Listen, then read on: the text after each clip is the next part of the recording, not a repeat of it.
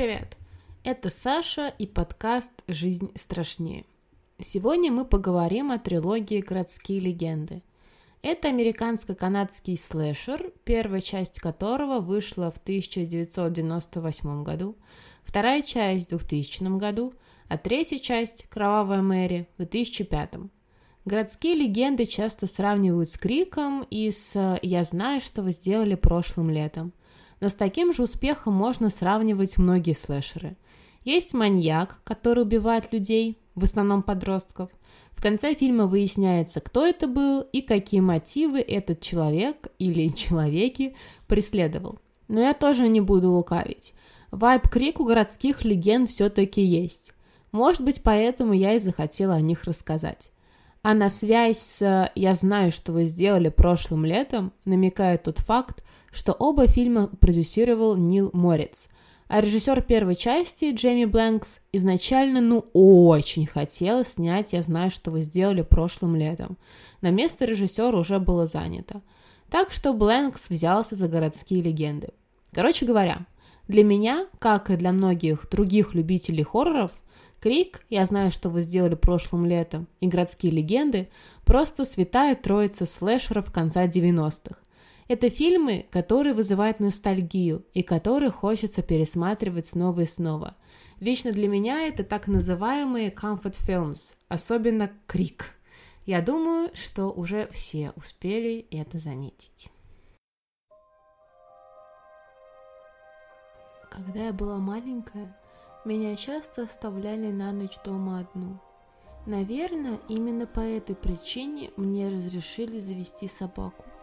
Отец был дальнобойщиком, а мать часто оставалась на ночную смену в больнице, где она работала медсестрой. В очередной раз, когда мама захлопнула за собой двери, я заперла все замки и даже накинула цепочку.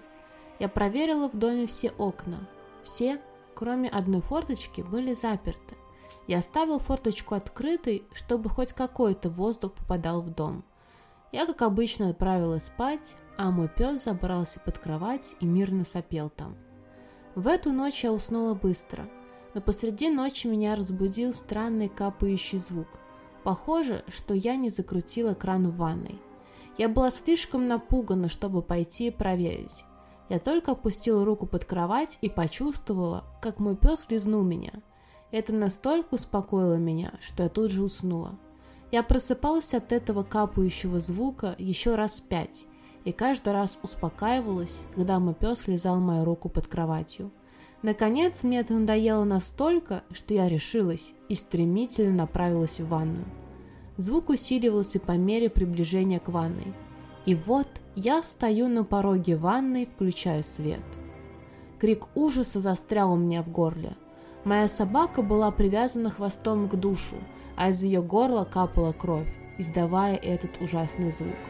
Когда я смогла отвести взгляд от этой ужасной картины, я увидела надпись «Кровью на зеркале». Мне понравился вкус твоих пальцев.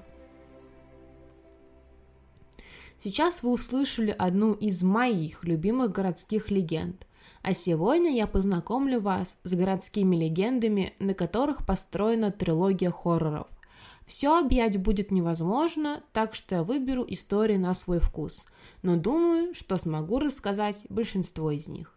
Время начинать. Первая городская легенда – маньяк на заднем сиденье машины. Девушка садится за руль, начинает поездку, и тут кто-то возникает на заднем сиденье и убивает ее – Достаточно известная городская легенда, которая добавляет плюс один в копилку страхов. Никогда не забывайте проверить заднее сиденье автомобиля, прежде чем сесть за руль. Вас там может поджидать неприятный сюрприз. Данная легенда уже давно перекочевала из баек в распространенный прием слэшеров. Неустаревающая классика. Главная героиня Натали вместе с ее одногруппником Деймоном едут на машине в лес, где парень начинает приставать к девушке, но та отталкивает его. Дэймон выходит из машины, чтобы сходить в туалет, где на него нападает неизвестный в куртке с меховым капюшоном. Лица нападающего не видно. Маньяк вешает парня на дерево, а испугавшаяся Натали заводит машину и отъезжает. Но убийца привязал машину к дереву, из-за чего Дэймон погибает. Его душит веревка из-за того, что Наталья уезжает, испугавшись маньяка. Тело Дэймона затем падает на машину, разбивая лобовое стекло. Эта городская легенда известна под названием «Смерть бойфренда». Ее мораль – не уезжайте далеко от безопасного дома. Данная история существует в различных вариациях, но все из них имеют общие элементы. Машина припаркована под деревом в лесу, парень выходит в одиночестве из машины, оставив там девушку, убийца вешает парня на дерево прямо над машиной, а девушка затем слышит странные звуки – царапание, капанье или постукивание. Так есть версия, по которой парень выходит на заправку за бензином и не возвращается – есть версия, по которой парень висит вниз головой с дерева с перерезанным горлом, а его ногти волочатся по крыше машины, издавая царапающий звук. В некоторых вариантах девушка сидеет после того, как видит труп своего бойфренда. Следующая городская легенда называется «Aren't you glad you didn't turn on the light?» «Довольно, что не включила свет?»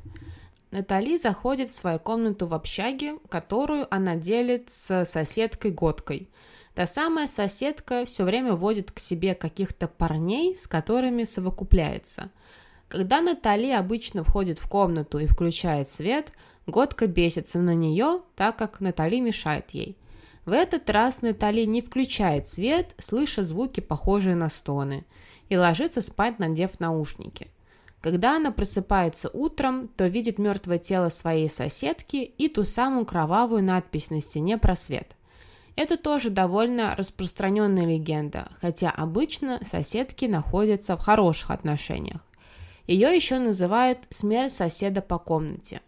Одна из соседок приходит домой поздно и обнаруживает, что свет выключен. Девушка предполагает, что ее соседка уже спит, и поэтому свет не включает а на следующее утро видит, что та была жестоко убита, а над ее телом, ее собственной кровью написаны слова «Разве ты не рада, что не включила свет?» Фишкой этой истории является то, что маньяк убивает кого-то прямо под носом другого человека. Вот это крепота. Данная городская легенда могла быть основана на реальном убийстве, а затем, когда она передавалась из поколения в поколение – изменялась в том виде, в котором она рассказывается теперь. Эта история тоже имеет различные вариации. Записка, например, может быть написана губной помадой на зеркале, а соседка возвращается не из библиотеки, а с вечеринки. Как бы то ни было, смысл один. Мы очень уязвимы в этом небезопасном мире. Кровожадный убийца, в прямом смысле слова, может быть рядом с вами, а вы этого не замечаете. Маньяком оказывается Бренда, близкая подруга Натали. Два года назад Натали и ее школьная приятельница стали причиной смерти молодого человека Бренды.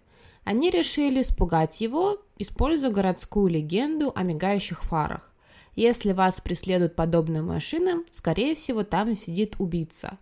Из-за этой шутки Натали и ее подруги погибает жених Бренды – Поэтому она решила отомстить девушкам и заодно устроить кровавую баню на основе городских легенд, так как одна из них стала причиной гибели молодого человека. Бренда хочет воплотить в жизнь последнюю легенду – вырезать почку Натали. Цитирую Бренду. «Моя любимая городская легенда – похищение почки. Ты ведь знаешь эту историю? Женщина снимает в баре парня, приводит его к себе в гостиничный номер – поет его, и он отключается. Парень просыпается в ванне со льдом и вдруг понимает, что у него вырезана почка. Говорят, их продают на черном рынке. Не думай, что это было на самом деле. До сегодняшнего дня. Это достаточно популярная городская легенда, и у нее тоже есть вариации. Например, парень просыпается не в ванне, а в окровавленных простынях, посещает врача и узнает, что у него вырезана почка. А то непонятно, лол. В некоторых вариантах у него удаляют обе почки. Но база одна. Жертва, гостиница, напиток, выживание после удаления почки, шок и так далее. Правда, Бренда собирается вырезать почку Натали без анестезии. А может и не почку, что первое попадется под руку, ведь она плоха в анатомии. Манячка Бренда как бы создает собственную городскую легенду, состоящую из классических историй. В ее основе месть, достаточно стандартный мотив убийц в слэшерах, зато всегда рабочий. Натали рассуждает на эту тему, говоря, что это тоже станет городской легендой, которая будет меняться от человека к человеку. Возможно, в каких-то вариантах бренда будет парнем, а последняя выжившая, Final Girl, окажется в психушке после всех этих событий. Так и выходит. Сама Бренда выживает и в последней сцене фильма сидит в кругу студентов, которые обсуждают эту самую легенду. Ту, которую она создала. Ребята не верят в эту историю, но Бренда говорит, что она сейчас им все расскажет. Хотя девушка так и не убила Натали, часть ее плана удалась. Она сама стала городской легендой, в основе которой реальная история. Что касается каста. Здесь вы можете встретить таких легендарных актеров хорроров, как Роберт Инглунд, самой известной ролью которого является Фредди Крюгер, или Брэд Дурев, который сыграл маньяка Чарльза, переселившего свою душу в легендарную куклу Чаки. Но, наверное, самый знаменитый актер среди молодежи – Джаред Лето. Такая милашка в этом фильме, просто не могу – Правда, сам Джаред Лето утверждает, что вообще не слышал про этот фильм, и уж тем более не помнит, чтобы он там сам снимался.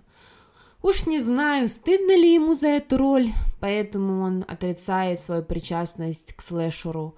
А может, для него этот фильм действительно не был таким важным, что он тупо забыл о нем. Вывод один. Городские легенды не сыграли для актера большую роль в его карьере, по его собственному мнению – а жаль, это действительно достойный фильм ужасов.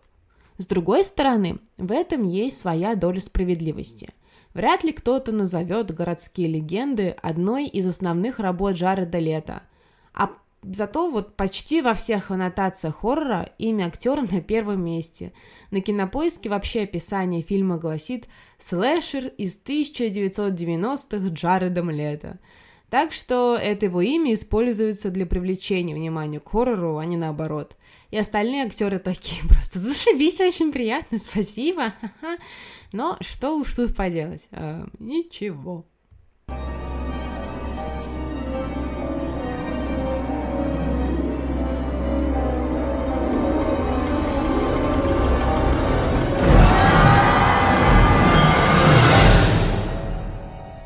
Переходим ко второй части городских легенд. По сюжету главная героиня Эми, студентка киношколы, пытается придумать, о чем снять дипломную работу. Как-то снежным вечером она идет в библиотеку, и тут некая женщина предлагает довести Эми на машине. За рулем оказывается полицейская, которая выжила в первой части. И она предлагает интересную идею – снять фильм о тех событиях, которые произошли с ней – но Эми считает, что это все очередная городская легенда. Да уж, Бренда, маньячка, постаралась на славу. Но Эми все-таки заимствует идею и снимает кино на основе городских легенд. Но тут появляется маньяк, который убивает на основе городских легенд. Первой же историей оказывается реализация той самой, про вырезанную почку. Только здесь убийце удается это сделать. Одна из актрис просыпается в ванне со льдом и со свежей раной на боку. Помните городскую легенду про собачку? Ту, из моих любимых. Тут она тоже есть. Но немного не в той версии, как мы уже поняли, это типично для городских легенд. Сейчас расскажу, какие еще есть варианты этой истории. В начале легенды девушка слышит по радио, что на свободу вырвался маньяк, и после этого она закрывает дома окна и двери – забыв про форточку в подвале. Ночь во всех версиях плюс-минус одна. Капанье в ванной, рука под кроватью, которую лижут, надежда на собачку, но в данном варианте девушка лишь утром встает с постели и обнаруживает жуткую картину из выпотрошенного трупа своей собаки и кровавой надписи «Люди тоже лижут». Вообще это одно из оригинальных названий истории – The Licked Hand иногда также известна как The Doggy League или Humans Can Leak Too. В некоторых легендах фигурирует слепая старушка, а не девушка. В каких-то родители возвращаются домой и видят убийцу. Но почти во всех концовках маньяка так и не находят. Забегая вперед, расскажу про вариант этой легенды в третьей части фильма.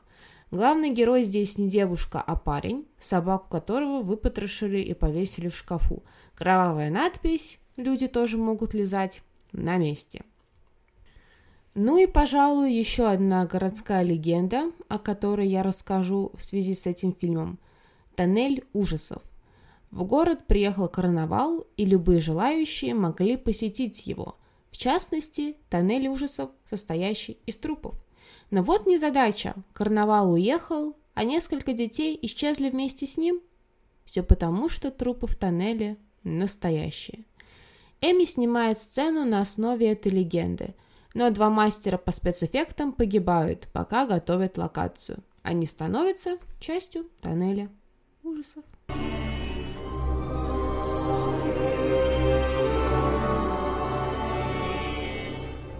Третья часть основана на городской легенде о кровавой Мэри. Маньяка как такового нет, ничего интересного в фильме нет. Кровавая Мэри супер известный персонаж легенд, историй, фильмов, песен, whatever. Вы либо вызывали ее в детстве вместе с друзьями, либо боялись это сделать. Поговорим же о легенде, на основе которой была создана третья часть хоррора – Существует несколько теорий происхождения этой истории. Первая из них основана на личности Марии Тюдор, которая казнила многих протестантов за ересь и получила прозвище «Кровавая Мэри». Это может быть и Елизавета Батори, также известная как «Кровавая графиня». Она была осуждена за убийство сотен молодых девушек, якобы чтобы купаться в их крови. Еще один вариант – Мэри Ворд, ведьма – Многие люди считали Мэри ведьмой, потому что она жила в лесу в очень маленькой хижине и была известна в местной деревне продажей настоек лечебных трав. Местные жители настороженно относились к ней и боялись, что она может наложить на них проклятие, ну, на них самих или на их животных. Вскоре начали пропадать маленькие девочки. Ведьма отрицала, что что-то знает об исчезновении девочек – но семьи все равно подозревали ее в причастности. Ее обычно пожилой и изможденный вид резко изменился, и она стала казаться более женственной и молодой. Однажды ночью дочь Мельника была очарована таинственным шумом, который могла слышать только она. В то время как ее мама сидела в постели и лечила очень сильную зубную боль, используя, как назло, травяную настойку, которую она купила у Мэри – Жена Мельника очень испугалась и крикнула мужу, чтобы тот пришел на помощь и пошел за дочерью. Девочка как будто следовала за неведомой силой. Фермер заметил, что на опушке леса горит свет. Подойдя поближе, люди увидели, что Мэри Борт стоит на поляне рядом с огромным дубом. Она держала палочку, указывая ею на дом мельника.